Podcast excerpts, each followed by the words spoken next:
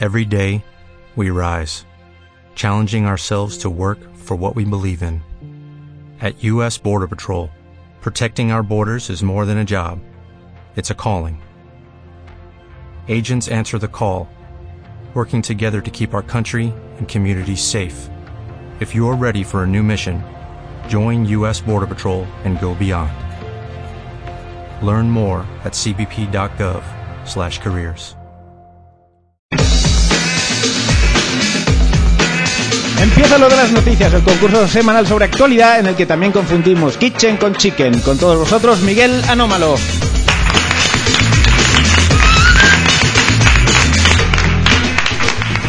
Muchas gracias, Carolanga. Un aplauso también para mi compañero. Aquí aplaudimos por todo porque es gratis. Para una cosa que nos queda gratis. Bueno, esta semana ha saltado los medios lo de Francisco Nicolás Gómez Iglesias, un chaval de 20 años que se hacía pasar por líder del PP sin ser el nada de eso. Están en el PSOE mosqueados ahora a ver de dónde ha salido el tal Pedro Sánchez. Hablando de los socialistas, esta semana han celebrado los 40 años desde su refundación. El PSOE es un cuarentón que intenta parecer más joven diciendo Dauten y Monamazo, pero que en el fondo sigue desconfiando de los jóvenes de verdad con sus Twitter y sus coletas. La crisis ha llegado por fin a los grandes millonarios. Esta semana hemos sabido que Mark Zuckerberg se ha comprado un pedazo de isla, pero no un pedazo de isla, no, no, un, un trozo de una. ¿Desde cuándo los millonarios se compran las islas por fascículos? El dueño de Facebook también ha sido noticia esta semana porque nos hemos enterado de que paga la congelación de óvulos de sus empleadas para que tengan los hijos más tarde. Qué insensible. En vez de echarlas para que puedan dedicarse a sus bebés todo el tiempo que quieran. Parece que va mejorando el estado de salud de Teresa Romero mientras se arrecian las críticas hacia la gestión del gobierno. La última en pedir dimisiones ha sido Ana Obregón. Y ojo, porque no lo ha hecho en calidad de actriz. Primero porque eso sería bastante contradictorio. Actriz.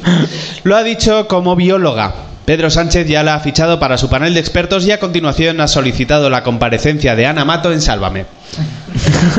También esta semana se cumplían los 10 años de Messi y estamos esperando a que en cualquier momento dé el estirón. No, en serio, en serio. Cumple 10 años en la liga metiendo goles mientras estamos a la espera de saber si su padre tendrá que cumplir otros tantos en prisión por los goles que le ha metido Hacienda. El resto de las noticias no os las contamos, os las preguntamos.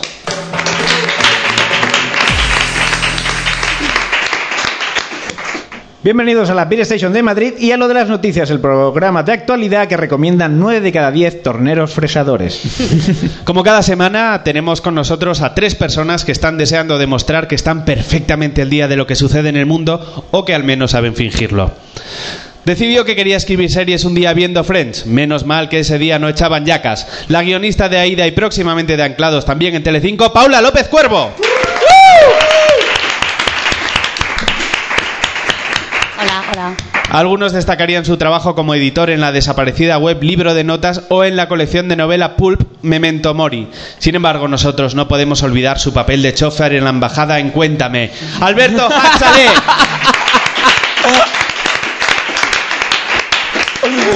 Y por último, el cómico que podéis ver cada domingo en el espectáculo God Save the Comedy, aquí en Madrid, en la Sala Maravillas. Con todos vosotros, Iggy Rubín. Gracias. En apenas unos minutos, desde una concepción totalmente lineal del tiempo, entrevistaremos al novelista y guionista de cine Santiago Pajares.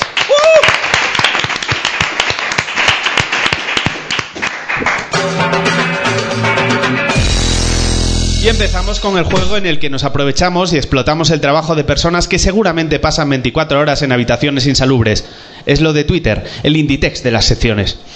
Leeremos un tuit a cada uno de nuestros panelistas y ellos deberán adivinar a qué noticia de la semana se refiere. Vamos a empezar con Paula López Cuervo. El 14 de octubre, Armando el Pollo hacía el siguiente eslogan. Consulta light, con el mismo sabor de siempre, pero con menos condenas del Constitucional. ¿A qué notición de la semana se refiere? A la nueva consulta que quiere hacer Artur Mas, saltándose todo, pero no, pero. Bueno, a la nueva consulta de Cataluña, ¿no? Es correcto, pero estaba fascinado escuchando la explicación. Correcto, correcto. Así es mi voz, es hipnótica. ¿El qué, el Todo el mundo se duerme, mi voz es hipnótica.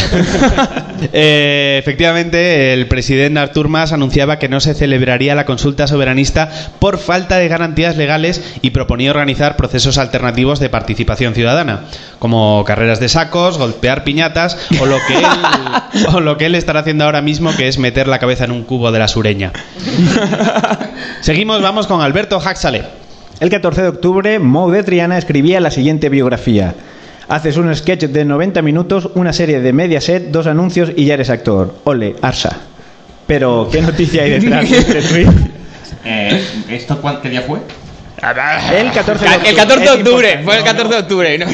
A ver, es importante. En 1553, con la caída de... Eh, El 14 de octubre. no, no tengo ni idea lo de Del presente año. Presentando los joyas. Pues para no tener ni idea es correcto, ¡Oh! sí, señor. Se refiere a la presentación esta semana de, de Dani Rovira como maestro de ceremonias en la próxima gala de los Goya. Lo extraño es que este año el humorista no haya ganado también el Nobel de Física por su capacidad de estar en todas partes a la vez. Ha vuelto a ganar Mercadona. Seguimos con el último tuit para Iggy Rubin. Francis Quito mandaba el 17 de octubre el siguiente agradecimiento. A mí la RAE me conquistó el día que aceptó la palabra chumino. ¿Qué noticia de esta semana se esconde tras este Es tuit? la, la noticia de la RAE. La Y, noticia y el chu- y el- a ella con lo de la consulta le ha valido esa respuesta. ¿eh? Pero he ganado tiempo explicando. Claro. Cosas de la RAE. No, no, Ta- ¿qué ha bueno, a ver, también hay una cosa de un chumino. de- Rae, Rae, No. Chumino. Chumino, meter una palabra donde introduce una palabra. en el diccionario, se ha aceptado una palabra en el diccionario. Una no.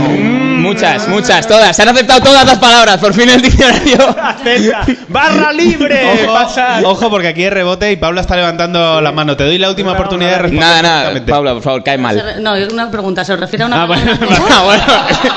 Gracias, gracias, Paula. Me has recuperado con esa, no soy tonto, soy yo. Si Si, por si dejarte- pregunta, es- resta. No, pero si eh, preguntas tú y ¿se refiere acertamos- a una palabra en concreto? No, se refiere No, a una a una noticia. ¿A qué se refiere chumino? Ahora tenemos que adivinar el número de palabras. pero programa no, se- es que yo- ¡Diez! El programa se titula lo de las noticias, no lo de las palabras. Bueno, yo qué sé. Lo de la integración social. Para encauzar, Yo ¿qué, que aquí a noticia, ridículo. ¿qué noticia referente a la RAE ha sucedido esta semana? Destacada. Ahí tenemos otro rebote. A ver. Rebote El para editor nos va a decir: La RAE ha metido palabras nuevas como amigobio. ¡Fuera de aquí! ¡Nada! Amigobio. No, No, se refiere. ¿Se ha estrellado? Sí, sí. No puedo creer, qué ridículo, más espantoso, Alberto. Es verdad. Ha metido palabras nuevas. Yo creo que se refería a Sí, eso, pero las palabras, las palabras nuevas las había metido antes. La noticia de esta semana es que el jueves ha salido el vigésimo tercer, eh, la vigésimo tercera edición del, ¿Del diccionario? Sí, sí. En el descuento. Ha entrado en tiempo, pero no vas a. Cuando La, la chica de gafas se lo ha aplaudido, incluso de, de pensar que soy idiota. vamos a, vamos a estrenar una nueva sección que es completa la frase, pero no hoy. Y con esto no te llevas puntas. Eh, puntas, no, puntos.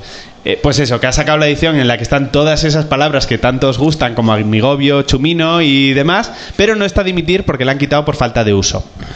Oh. Sola palabra, ni gestos ni miradas apasionadas, ni rastro de los besos que antes me dabas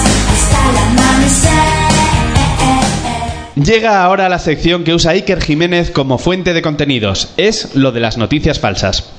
Para poder jugarla tenemos con nosotros a una persona que no solo ha entrado voluntariamente a ver el programa, sino que también ha subido al escenario sin coacción, o casi sin coacción. ¿Cómo te llamas? Choles. Y Choles, ¿de dónde vienes? Porque De- no tienes... eh, Solo con ese Choles ya he dicho, tú no eres de aquí, de Vallecas. Eh, yo es, es que soy apátrida, siempre lo digo. Eres apátrida. Apátrida.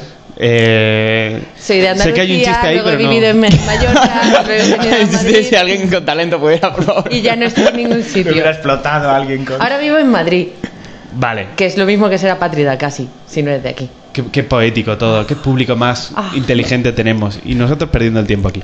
Bueno, pues eh, nuestros panelistas te van a leer sendas historias y solo una de ellas es una noticia real que hemos visto esta semana por los medios de información. Bueno, en un periódico. Si aciertas cuál es la verdadera, pasarás a formar parte de nuestro Insta Hall of Fame en Instagram. Saldrás en una foto con el panelista que más te guste. Si tienes pareja, puedes decir que es el que te caía mejor o lo que sea. Sea como sea, la historia que tú elijas, cierta o falsa, dará un punto al panelista que la haya defendido. ¿Cuál es el tema de esta semana, Carlos? Desde que en Ciudadano Kane toda la película gira en torno a una palabra que nadie puede haber oído, sabemos que los guionistas no infalibles que a veces se equivocan y que tengo que ir a la compra, acabar de escribir esto luego. Sobre fallos de guion y sus consecuencias irá esta semana la sección. Pues sobre fallos eh, de guion es la primera historia que nos va a contar Alberto Huxley. Eh, en el cine estamos acostumbrados a ver transformaciones físicas radicales. Por ejemplo, actrices guapas que se ponen feas para ganar un Oscar o Gerard Depardieu convirtiéndose en Obelix. Aunque en el caso de Depardieu se cayó la marmita de zampar bollos y nunca más se salió del personaje. Uno de los casos más extremos fue el de Christian Bale, que perdió 27 kilos para protagonizar El maquinista. Años después hemos sabido que se convirtió en una modelo de Karl Lagerfeld por un mero error de guion. El peso que indicaba el texto era el que debía alcanzar una persona de 1,67 metros, la altura del propio guionista. Y así se lo hicieron llegar al futuro Batman, que mide casi metro noventa. El coprotagonista, Michael Ironside, explicó hace poco que cuando los productores se dieron cuenta, trataron de ajustar el cambio. Bale le respondió, no, no cambiéis los pesos, quiero ver si consigo llegar a ellos. No queremos saber qué hubiese pasado si le hubiesen ofrecido a Bale el papel de Teniente Dan en Forrest Gump. Alberto Axalé nos ha hablado de una película ahora con menos Christian Bale y que nos contará Iggy Rubin. El primer error de guion de la historia se produjo mucho antes de que los guionistas de Perdidos llegaran siquiera a nacer. Fueron los propios hermanos Lumière en su primera película. Jean-Marie Besançon es descendiente directa de Auguste, uno de los dos hermanos que invitaron el cine en París a finales del siglo XIX. Catalogando algunas reliquias familiares, encontró un diario en el que había algunas notas de aquel primer rodaje. Os tengo en vilo ahora mismo. ¿eh? La idea del mayor de los Lumière era grabarse a sí mismo y a su hermano saliendo de la fábrica. Auguste acababa de entrar en el edificio para protagonizar la toma cuando sonó la sirena que anunciaba el fin del turno y los obreros salieron en tromba. Porque son franceses, en España el jefe les obligaría a hacer un par de horas más. El problema, explica Jean-Marie, es que Luis solo le había dicho que grabara la salida y él entendió que tenía que firmar a los trabajadores, filmar a los trabajadores. La película era entonces muy cara y los hermanos decidieron quedarse con la versión rodada y presentarla como su nuevo, con su nuevo invento, el cinematógrafo. Se está pensando hacer un remake de la idea original de Auguste Lumière, eso sí, protagonizada por Robert Downey Jr. y con más disparos, fulanas, Stan Lee haciendo un cameo. Gracias. Los obreros salen de la fábrica, el empresario de la película es la historia de Iggy Rubin. Por último, escucharemos con atención y embeleso a Paula López Cuervo. Una de las películas más influyentes de las últimas décadas es Pulp Fiction. Tarantino se ha convertido casi en un género en sí mismo y se han encontrado miles de referencias e influencias en sus películas. La que hasta ahora nadie conocía era de- la de su compañero de piso, Lawrence Menke. El propio director lo ha desvelado en una entrevista concedida hace poco a la revista japonesa Eikyo. Le faltaba algo al guion para ser jodidamente bueno y no sabía qué era, se explica el cineasta. Hasta que el gilipollas de Larry, mi compañero de piso, va a coger algo de mi mesa de trabajo y tira todo el guion por el suelo. Lo desparrama. Y como las páginas no estaban numeradas, lo deja tal cual lo recoge y el mamón no me dice nada. Tarantino continúa explicando que su co-guionista Roger Avary fue a su piso para hablar de su guion y en sus palabras le explotó la cabeza al ver aquello. El orden de las escenas ya no era lineal y los dos compañeros vieron que ahí estaba la solución. Lógicamente no usaron el orden de páginas al azar provocado por el bueno de Larry. Eso no habría sido Pulp Fiction, sino una película de David Lynch. El jodido, jodido guion de, Garan- de Tarantino, eh, de Paula López Cuervo, se une a Christian Vale ya de Alberto Axale y a la primera toma falsa de la historia de Iggy Rubin. Choles, es tu momento cumbre, es eh, tu momento de estrellato. ¿Cuál crees que es la historia verdadera? La de Christian Bale. ¿La de Christian Bale crees que es la verdadera? ¿Que es Sí. por algo en concreto? Porque el tío es muy así, ¿no? Sube, sube a comer a tu casa habitualmente, Choles. Tenéis... No, que, que es un tío muy tenaz y tal, y, y- y me pega me pega esa historia. La historia es verdadera, es correcto. Un aplauso. Pero aunque no hubiera sido el argumento de porque el tío es muy así, yo te hubiera dado el punto. Es muy bueno. Pues eh, eh, pasarás a formar parte de nuestro Insta Hall of Fame. Tienes eh, lo que queda del programa para elegir con cuál de ellos te quieres hacer luego la foto. Y de momento te llevas este aplauso de nuestro público.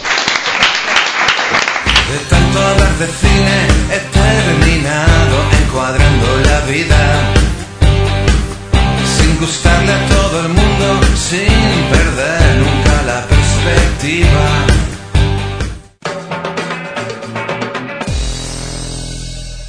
Estás escuchando lo de las noticias, por si acabas de entrar en un Vescar con el hilo musical manejado por un demente. Sigue, anómalo. Gracias, Carlos Langa. Vamos ya con la sección que si hiciéramos en un ascensor hablaríamos del tiempo. Es lo de relleno. Y la primera pregunta de relleno es para Iggy Rubin. ¿La visita a qué lugar le costó 20.000 dólares a Justin Bieber? Si quieres puedes elegir una pista. Pista, pista. ¿Ya? No, sí, o sea, he, he asumido el rol de mediocre, de, de- de panelista imbécil. Pero juégatela, di algo. Eh, ¿Cuánto? Perdona, repíteme la cifra. Ve- Es importante, la fibra, Sí, la fibra es- para 20.000 dólares. 20.000 dólares por entrar a un un lugar. sitio, sí. Vale, eh, pagó 20.000 dólares por entrar al y no tenía tarjeta black. Kremlin. Mm, No. No, pero veo que se ha confundido. eh, Juego, juego al shock. Dale la pista, dale la pista porque... Ha ido ahora de adulto, aunque no lo parezca, porque es un sitio al que no deben ir los niños solos. La RAE. Voy a cerrarme a la RAE como respuesta. a esta. ha hecho mil, ¿no? Los niños no. Eh, no, lo, no lo sé, asumo mi, mi ¿No sabes? ¿No estulticia. Oh. Pues... Oh. Porque al lugar al que fue fue al Vaticano. Ah, El primer parque temático sobre seres imaginarios de la historia. Michael Jackson. bueno, pero es que Michael Jackson está muertito ya. Bueno, pero no deben ir los niños solos. un Tampo- parque. ¿Tampoco? ¿El fantasma? ¿Cómo? ni, ni ahí ni a ningún sitio. O sea, los niños solos no pueden andar por ahí. O sea, es una ¿Sabes cosa- algo que nosotros no sepamos? No, nunca fui.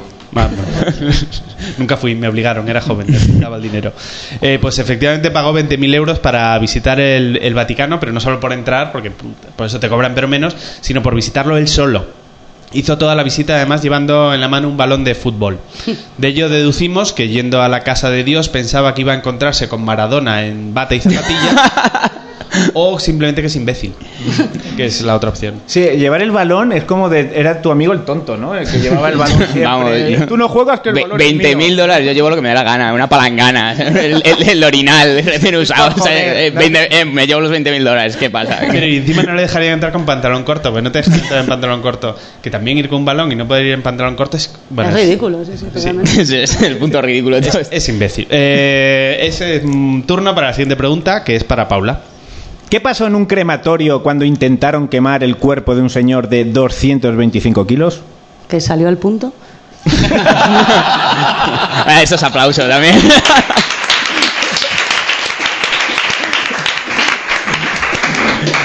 Puedes pedir pista también. o hacer otra, otro chiste. Déjalo en la- Eh, pista. ¡Chiste! ¡Chiste! ¡Chiste! ¿Pista? Pista. Ojo por ojo. Que no. Eh, te la meto por- no. Eh, ojo por ojo, diente por diente. No se le quemaron los dientes, se le derritieron. No, prefiero imaginarme que el señor no cabía y se quedó atascado en el túnel. Me da igual la pista. No, no la detengáis, está fluyendo ahora mismo. Paula está, fluye, está- en un rant. bien que te da igual la pista, pero No, no. se le quemaron los dientes. No. Oh. El fuego estaba demasiado fuerte y el calor acumulado por el señor y la grasa despendida por su cuerpo provocaron un incendio que quemó el crematorio en sí. Esta noticia Oh. es preciosa. ¿No estaba Justin Bieber visitando el crematorio? Estaba ahorrando, se había dejado- ¿Podéis explicarme la pista? No. Claro, porque, porque el- eh, ¿quién, quién quema a quién aquí? Ah, Gracias, gracias, sí, gracias. Gracias por justificar unas Sí, sí, palabras que habéis puesto al azar. Ahora una difícil, una difícil. Eh, te- te- tenemos que decir que la intervención de los bomberos consiguió que no ardiera todo el edificio, que no murieran los Oh. empleados y que no se quemaran tres cadáveres que había también y que quemaron luego igual. Claro. Crematorio. La siguiente y última pregunta es para Alberto Axale. ¿Por qué denunció al hospital de Dover un paciente después de una colonoscopia? ¿Eh? ¿Eh? um, Voy a pedir pistas. Sí, Haces directamente. No sabemos si es Sleep o de Gallumbo, pero por ahí sí que no pasa. Eh, Hicieron la colonoscopia sin quitarle la ropa interior. No. ¡Tira, tira! Que no. Algo me hace tope, empuja ahí. No, no, ¿Eh? no te No, no hay rebote, pero puedes ayudar a tu compañero que... Porque, ayer, el año que viene va a ir a las fiestas del orgullo gay, a lo mejor. ¿Sabes? De, Ah. digo, pregunto. ¿Por qué me miras Yo qué sé, no. Porque eres maricón, Alberto. Porque Ya está, ya lo hemos dicho. No queríamos sacar el tema, ya lo hemos dicho. Puede ser, pero Está bien argumentado, no pero no nunca. es No. tampoco. No, No. ¿No, no, no la Yo juegas le presionaron el botón del amor y no. no. No, no, pero podéis seguir. el- Pero darle, darle cacha, darle cacha a Paula que la lía hoy. Os, os podemos decir que, fue por algo que le pusieron, no que le quitaron. Eso sí, ¿ves? Le, le pusieron liguero, medias y tal. Mira, te la voy a dar por buena, ¿Sí? correcta. Oh, sí, sí, sí, sí, sí. Os voy a leer exactamente lo que pone el texto de la denuncia que ha presentado el tío contra el, el- El texto dice, cuando el demandante se presentó para la colonoscopia, no vestía ropa interior femenina de color rosa, y en ningún momento el demandante, voluntaria, consciente o intencionadamente, se puso ropa interior femenina de color rosa. Y esto fue lo que pasó, que se despertó con, con unas braguitas de color rosa. Pero que ha acertado de verdad. Sí, sí, sí. Que... Hasta cuando quieres hacerlo mal lo haces bien, tío. Lo que. Lo fuerte. O sea, se supone que esto ha sido una broma de sus amigos, pero el tío se lo ha tomado tan mal que, que tiene severo estrés emocional y ha perdido su trabajo por, por esto. Y los calzoncillos. And it burns, burns, burns.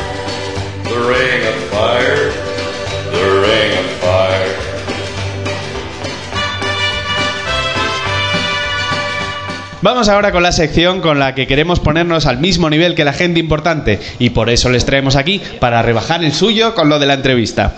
Esta semana tenemos a un escritor cuyos libros son como esa maleta que te pierden en el aeropuerto, porque ya han estado en más países que él mismo. El autor de El paso de la hélice de Editorial Destino, Santiago Pajares.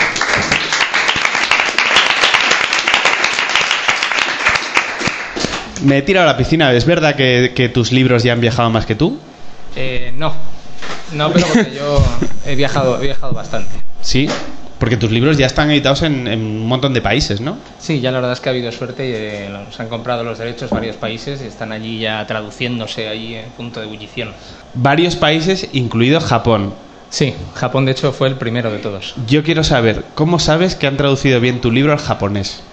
Pues fue curioso porque es verdad que llegó, llegó el libro a casa, pero eh, mi padre casualmente sabe un poco de japonés porque él trabajaba en Fujitsu cuando yo era pequeño, en la empresa japonesa. Bueno, que mi Esto te lo, te lo deja caer, que ¿no? mi Así padre como- trabajaba en BBVA y no habla vasco, ¿eh? Quiero decir.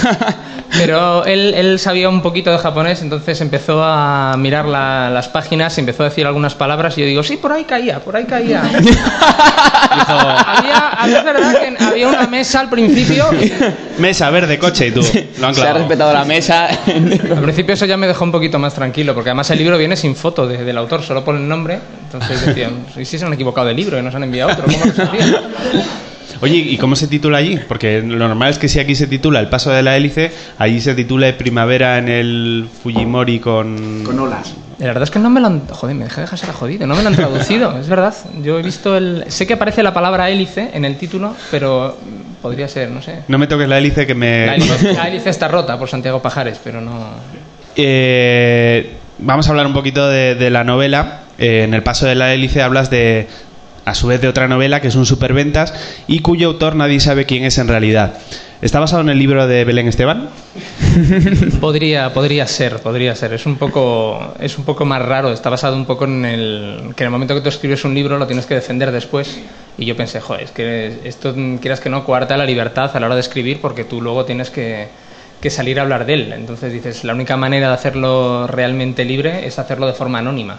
Y dices tú, pero anonimato hasta qué punto? Puede ser que ni siquiera la editorial sepa quién es el, el autor del libro. Entonces ahí empecé a tirar del hilo y bueno, tenía tiempo libre, ¿qué queréis que os diga? Na- nadie te juzga, A mi rollo y salió.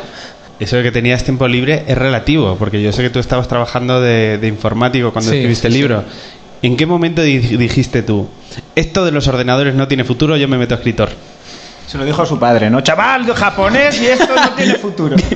Pues la verdad es que cuando eso pasó yo ya había publicado dos libros y llegué un día que me dije, ¿pero tú quieres ser informático? Y me dije, pues no. Dijo, pues, pues, pues déjalo, gilipollas. Y, Que me lío, que me lío. y, y lo dejé, y lo dejé. Y este, tengo entendido también que, este, que esta novela, que es, que es mm, eh, de las primeras, ¿no? Eh, te llevó al Festival de Autores Noveles de, de Hotel... Perdón, al festival, al festival de hotel, bueno, algo de eso debía haber, ¿no? Al festival de, me estáis liando. no le, no presionéis. A un festival. A un festival, de autores, casualmente noveles, de Budapest en, en 2006. ¿Esto es algo así como el Erasmus de los escritores? Pues es- fue una cosa muy curiosa porque fue el primer festival así un poco molón al que fui y yo, yo tenía justo 26 años y de pronto te... No me cállate, coño. No, yo me fui para allá y de pronto era como todo el día en inglés, de pronto conociendo un montón de, de autores, te presentan, ah, hola, ¿qué tal? Y luego te dicen, era el, era el presidente de Hungría. Y tú, ah, pues... que le joda. pues ¿Qué guay. ha escrito ese? ¿Y cuándo me van a presentar a alguien Íbamos- importante? no? Pero era, era bonito porque cada uno éramos de un país, entonces hubo, hubo buen rollo. A mí me pidió un autógrafo Federico Mocchia. Esto es algo que... luego- Y luego te dio un candado o algo así de estas cosas.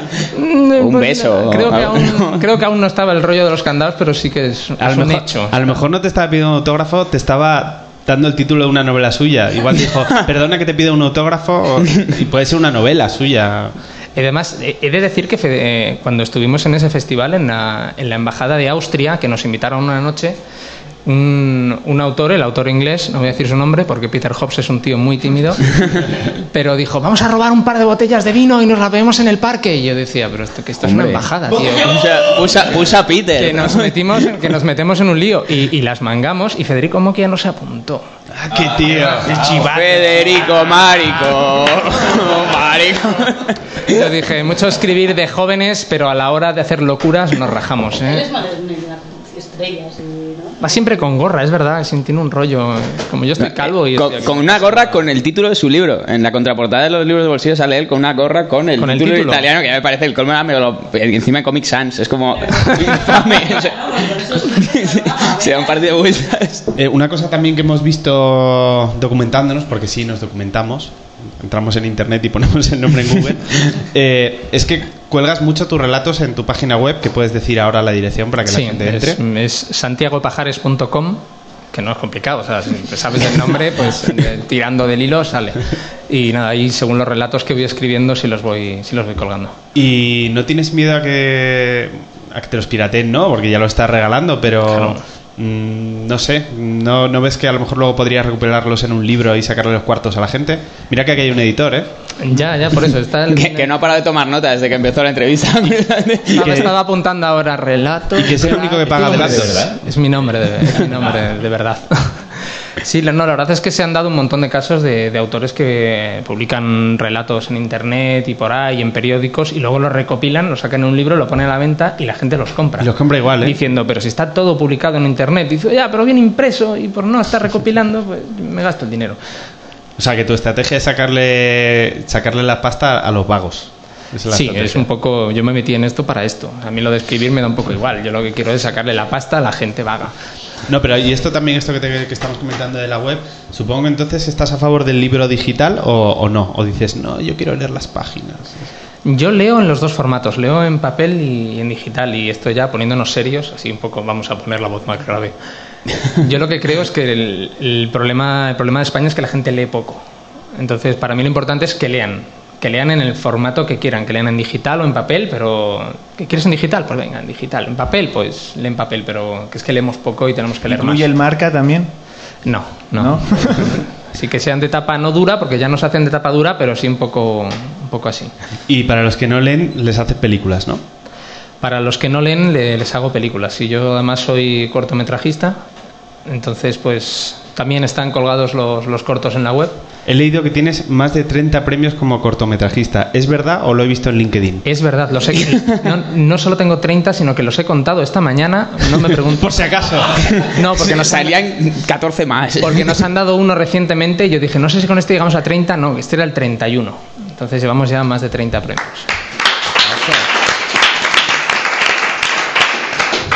Santiago hasta ahora ha respondido tranquilamente, pero llega el momento de que nos pongamos serios, porque pasamos a las preguntas en las que la tela... Esto lo edito.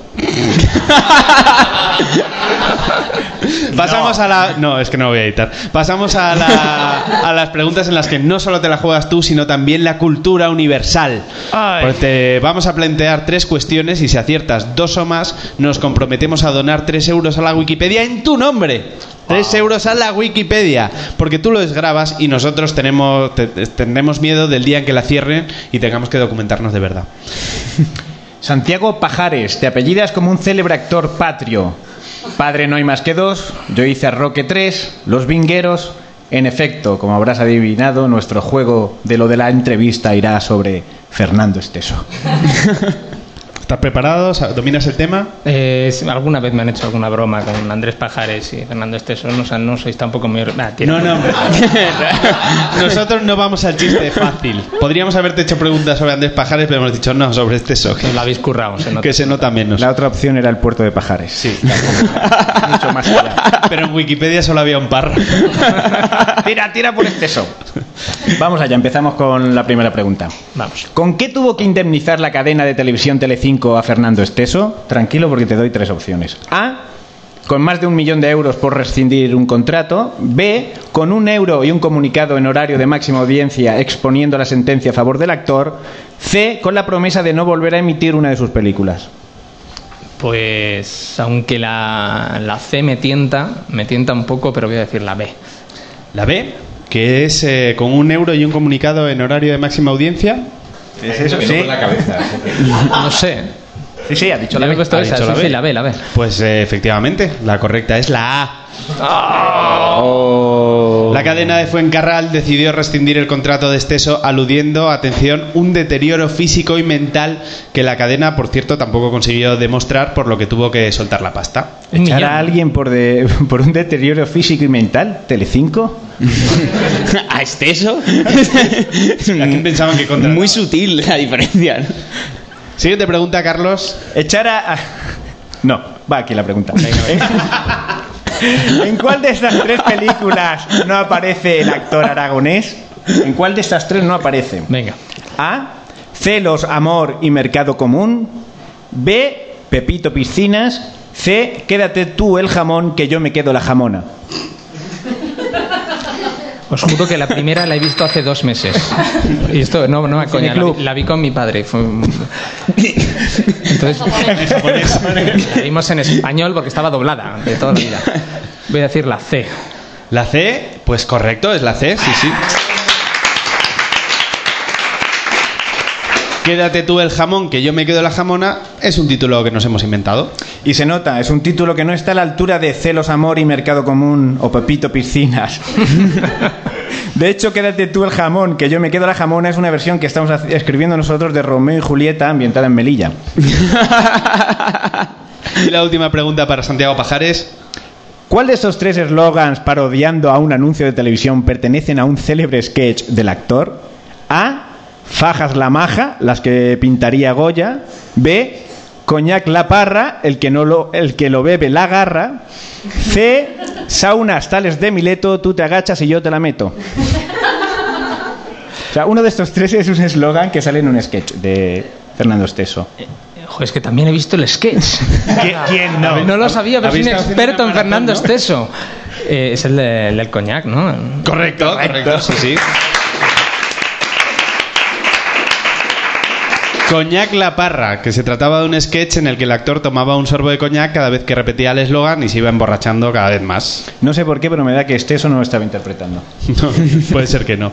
Eh, ¿Cuántos puntos ha conseguido nuestro invitado, Pues Carlos dos Langa? de tres. Eso significa que se lleva la donación de 3 euros. ¡Bravo!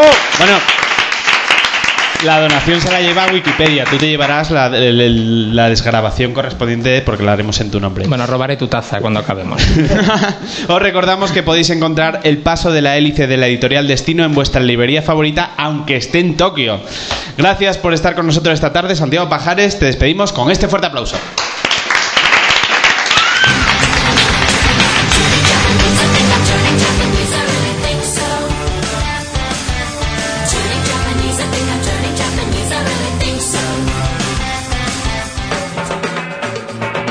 Seguimos en lo de las noticias y tú también puedes venir a hacer de risas en lata en directo a la grabación del programa. Entra en www.lodelasnoticias.com y entérate de cómo, cuándo y dónde, como si fueras un detective de Agatha Christie.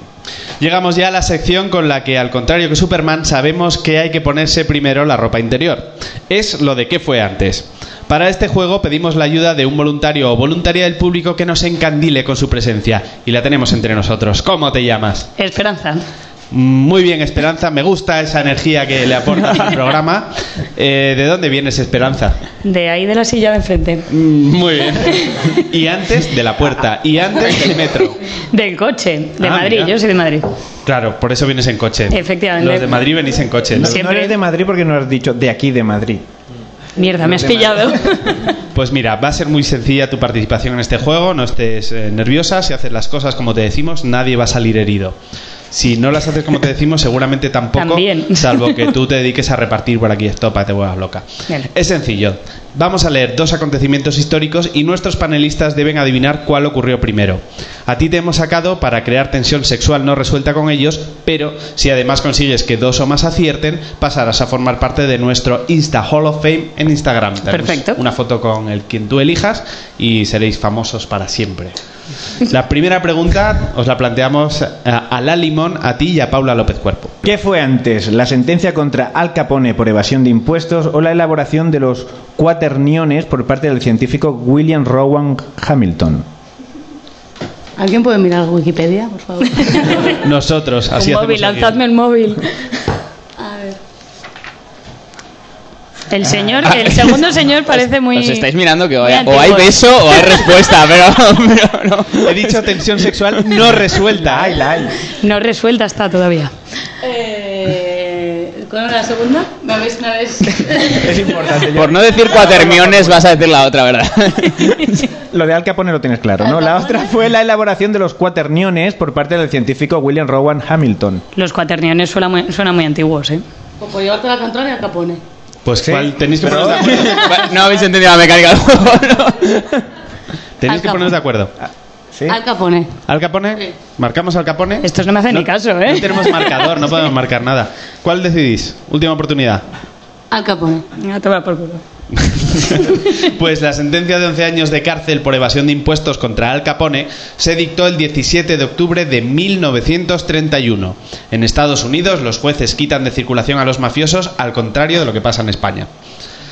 Hamilton tuvo la idea de los cuaterniones el 16 de octubre de 1843.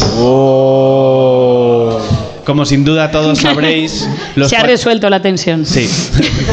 Como sin duda todos sabréis, los cuaterniones son una extensión no conmutativa de los números complejos. Para nosotros, números complejos son los que tenemos que poner en la declaración de la renta. Se ve que es lo mismo que le pasaba a Jordi Puyol, pobrecico. La siguiente pregunta es para Alberto Axalé y también para nuestra querida concursante. ¿Qué fue antes, la consideración de las mujeres como personas en Canadá o la incorporación de Alaska a Estados Unidos? Alaska no, la cantante. ¿Alaska la cantante? o- Am, las mujeres son mujeres en Canadá. Yo, creo que eran mujeres antes, ¿no? Personas, ¿eh? No mujeres, mujeres ya eran. Ah, bueno, La consideración de Alaska como persona. ¿cuándo La fue? consideración de Alaska como En persona. Canadá. eh, eh, Esa no se ha dado aún. Siempre, siempre he pensado que las mujeres es más tarde. Que siempre fue como nada más que hace 40 años, cosas así. Eh, Así vais vosotros los hombres, que siempre vais más tarde, pero Que yo voy a hacer lo que tú me digas. No como Paula. no como Paula que me lleva a la contraria. Las mujeres tenían que ser personas antes de, de lo otro, que se me ha olvidado ya. Moralmente sí, pero en la o sea, nadie Ahí- está poniendo eso en duda, ¿eh? Pero- Pero los canadienses Alaska son muy, muy suyos, ¿no? Las mujeres, yo digo que son antes. Las mujeres. Las mujeres son antes. Las mujeres, Y mejores, Esperanza, y Por mejores. supuesto. las mujeres son legalmente personas en Canadá desde el 18 de octubre de 1929. Antes, una sentencia judicial había establecido que cuando la ley hablaba de personas no se refería a las mujeres. Una vez Bien. aclarado que las mujeres son personas, falta ver qué hacemos con Arias Cañete. Estados Unidos compró Alaska a Rusia el 18 de octubre de 1867. Oh, vaya. No voy a decir que te lo diga. Qué violento. La, la siguiente te la voy a dejar a ti, claramente. Bueno, no, no, has hecho una bien y una mal. ¿no? Costó, Alaska costó 7,2 millones de dólares pagados a tocateja porque luego la hipoteca se les quedaba en un pico. También se considera que Alaska es una persona, aunque hay dudas con su marido Mario Vaquerizo. La última pregunta es para Esperanza e Iggy Rubín. ¿Qué fue antes, la cirugía sin dolor o el nacimiento de la duquesa de Alba? Claramente el nacimiento de la duquesa de Alba. Eh, Que está ahí con el, con el de saber y ganar. Venga, yo, yo voy, ahí con, voy con esperanza a muerte. Venga, voy, a, voy a apostar por la comedia. Y la respuesta es... La respuesta es que fue antes el nacimiento de la duquesa de Alba que la cirugía sin dolor. La madre de Cayetana Fitzjames tuvo los cuidados del Gregorio Marañón en el parto de su hija en 1926. Y cuando decimos el Gregorio Marañón no nos referimos al hospital, sino al señor que le dio nombre. que es como jugar al tenis como en- con el señor Caja Mágica. Se considera que la cirugía sin dolor comienza el 16 de octubre de 1846. En esa fecha el doctor William Thomas Green usa por primera vez el éter como anestésico. El éter no se podía usar durante el parto, pero seguro que la madre de la duquesa de Alba pidió un poco después de ver a su niña. Gracias, Esperanza. Gracias. Nada. Gracias, gracias, eh, gracias. Ha hecho pleno, ¿no? un rosco. Un rosco. Un rosco porque había acertado una, ¿eh?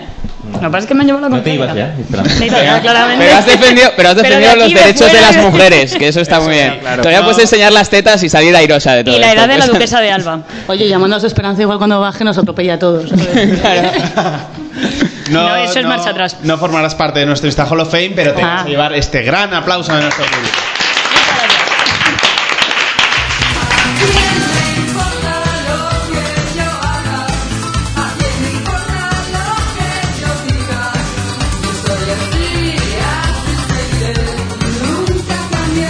Decía Jean-Paul Sartre, nada une más al ser humano que esas ganas de zamparse un bocadillo de nocilla justo cuando has empezado la dieta.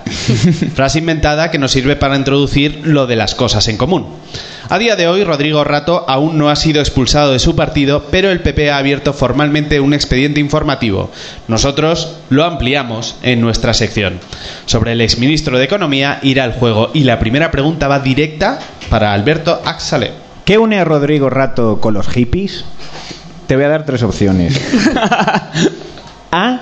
Durante los años 70, Rato cursó un máster en la Universidad de Berkeley, California, cuna del movimiento hippie. B. Durante los años 70, Rato vivió en una comuna en Ibiza. C. En los años 70, Rato fue detenido por agredir a un grupo de hippies en Ibiza. Eh, voy a decir la A. Pues vas a acertar. ¿Correcto? Sí. Un aplauso. Al- Alberto acertando, ¿no? Qué, qué raro, qué raro. Una- un aplauso muy fuerte para... La correcta. sentido. Mucho. Mogollón. Contigo, y un poco en esperanza todavía, ¿eh? Me está pellizcando y Rubin en este momento. Pero bueno, no, quiero saber, no quiero saber lo que pasa por debajo de Venga, insinuad que soy gay también, venga, ya, que, que la humillación sea total. Todo encajaría. Eh, bueno, efectivamente, eh, tras licenciarse en Derecho en 1971, viajó a California para realizar un máster en Administración de Empresas. Mientras unos gritaban amor libre o Black Power, Rato gritaba tarjetas Black libres. La siguiente pregunta es para Iggy Rubin. Que se autoaplaude. Sí. que se ha caído contra la mesa. Se ha dormido, ¿no? Despierta. ¿Qué une a Rodrigo Rato con Onda Cero? A. ¿Fue una pregunta incómoda de Julia Otero lo que provocó su dimisión del Fondo Monetario Internacional? B. En los años 80 Rodrigo Rato condujo un programa en esta emisora sobre economía. C. Onda Cero surgió de la fusión de varias emisoras de radio, entre ellas Cadena Rato. La B. B. En los años 80 Rodrigo Rato condujo un programa sobre economía en esta emisora. por, por la falta de inmediatez en la respuesta deduzco que no, pero, pero, pero sí, venga, la B. No, vas con ella. Pues muy bien, porque la correcta es la C. Oh. Ya, ya en mí tampoco es un no, es un. Bueno, es así, y, y así la todo. línea. Y así todo, ¿no? El PP la única que conduce es Esperanza. No, eh, la cadena Rato fue una emisora de radio creada por Ramón Rato, que es padre de Rodrigo. Cadena Rato tomaba el apellido familiar y Onda Cero el número de años que pasará Rodrigo Rato en la cárcel. La última pregunta de lo que tienen en común, de las cosas en común, es para Paula Cuervo. ¿Qué une a Rodrigo Rato con la alcaldía de Madrid?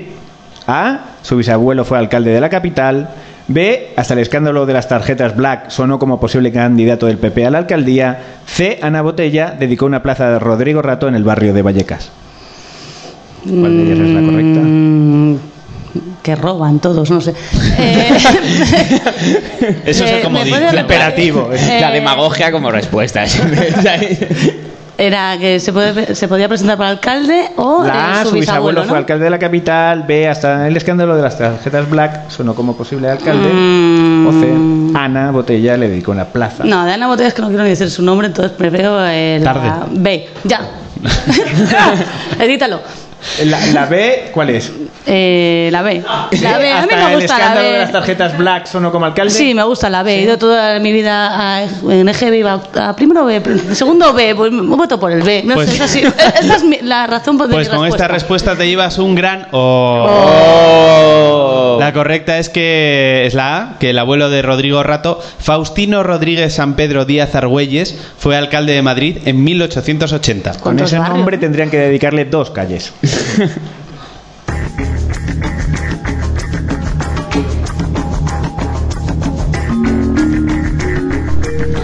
Y llega la prueba final. La última pantalla del videojuego por fin encontrar la salida del IKEA. El momento en el que nuestros panelistas se doctoran en lo de las noticias. Llega lo de Churchill. Leeremos tres frases de autores célebres y vosotros deberéis adivinar cuál pertenece al escritor y estadista inglés. Esta sección vale tres puntos, como cada control de alcoholemia Miguel Ángel Rodríguez. es el momento de que repasemos cómo van los, los marcadores, Carlos Langa. Pues Alberto tiene tres puntos. Paula, uno. Eigi, uno. Ojo, todas las posibilidades están abiertas. Esta sección vale tres puntos, os recuerdo. Vamos con la primera frase. En nuestros días vivimos extraña y precariamente bajo el escudo y protección de la bomba atómica. La segunda posibilidad. Un mundo sin armas nucleares sería menos estable y más peligroso para todos nosotros. Y la última cita. El problema del hombre no está en la bomba atómica, sino en su corazón. Tenéis unos segundos para escribir la respuesta que creéis que es la correcta, que es la frase que pronunció o escribió Winston Churchill. Escribidlo para que no os copiéis y no nos lo digáis. Porque así ah, tenemos tensión. Sexual. No hay que no hacer resuelta. spoilers. Y por mucho que me mires. Ya, ya, ya, ya lo he escrito, ya lo he escrito. Ah, qué rápido, tío. Pero hay que escribir la frase Creía completa. que estabas No, estableciendo no. un Ah, código ah, secreto. ¿Tenemos ya la respuesta escrita, panelistas? Pues eh, en primer lugar, antes de saber qué habéis contestado, vamos a saber cuál frase era de Churchill y cuáles de otras celebridades random. ¿Cuál es la primera que descartamos, Carlos Langa? Un mundo sin armas nucleares sería menos estable y más peligroso para todos nosotros. La verdadera autora de esta cita no es otra que Margaret Thatcher, esa señora que fue famosa por tener el carácter firme e inamovible como su cardado de pelo. El siguiente descarte, Carlos Langa. El problema del hombre no está en la bomba atómica, sino en su corazón. La frase pertenece a ese señor que te podía explicar cómo funciona todo el universo, pero que no sabía manejar un peine, Albert Einstein.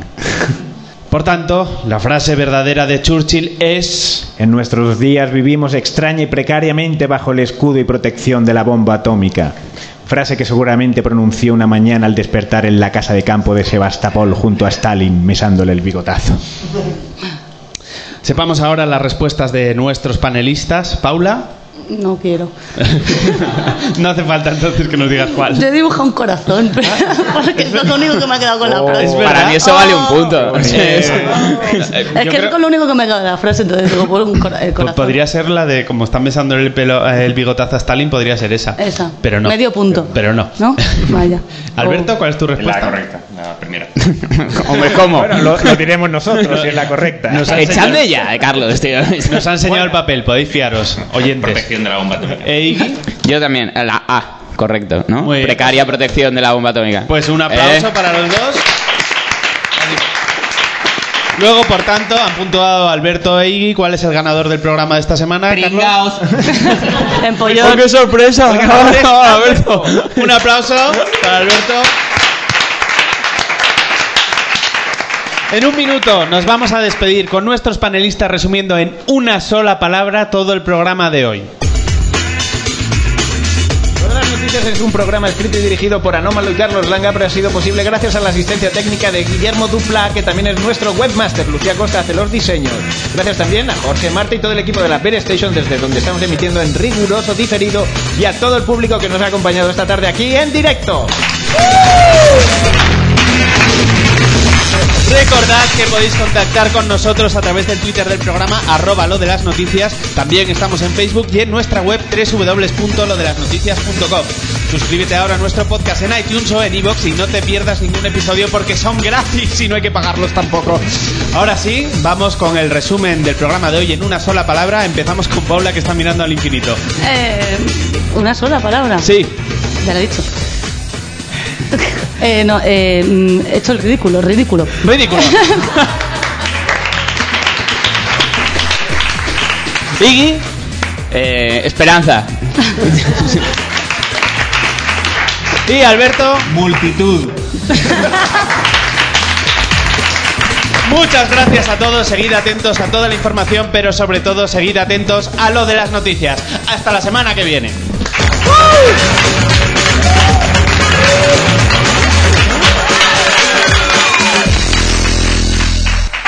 ¿Te preocupas por tu familia? Entonces, ¿por qué darles solo huevos ordinarios cuando pueden disfrutar de lo mejor? Eggland's Best, los únicos huevos con ese delicioso sabor fresco de granja, además de la mejor nutrición, como 6 veces más vitamina D, 10 veces más vitamina E y 25% menos de grasa saturada que los huevos regulares, además de muchos otros nutrientes importantes. Así que, dales los mejores huevos. Eggland's Best, mejor sabor, mejor nutrición, mejores huevos.